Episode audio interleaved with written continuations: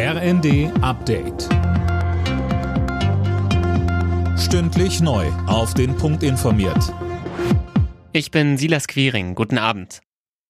Die Verbraucherpreise in Deutschland sind im August um 7,9 Prozent im Vergleich zum Vorjahresmonat gestiegen. Das teilte das Statistische Bundesamt mit. Im Juli lag die Inflation bei 7,5 Prozent im Kasten. Ja, vor allem hohe Energie- und Lebensmittelpreise haben für das deutliche Plus gesorgt, so die Statistiker. In den beiden Monaten zuvor war der starke Anstieg noch leicht abgedämpft worden.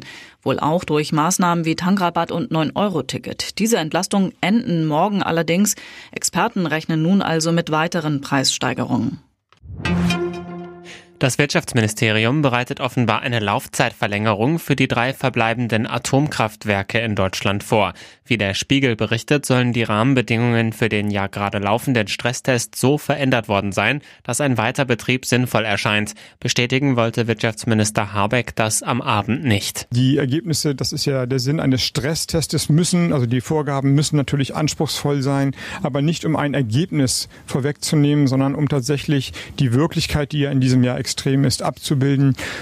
Bald mehr dazu, wenn die Ergebnisse da sind.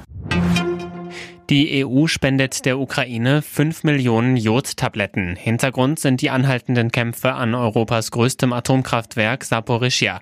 Die von Russland besetzte Anlage war zuletzt wiederholt beschossen worden. Die Ukraine und Russland machen sich gegenseitig dafür verantwortlich. Mit den Tabletten soll die Bevölkerung in der Gegend vor einer möglichen Strahlenbelastung geschützt werden können.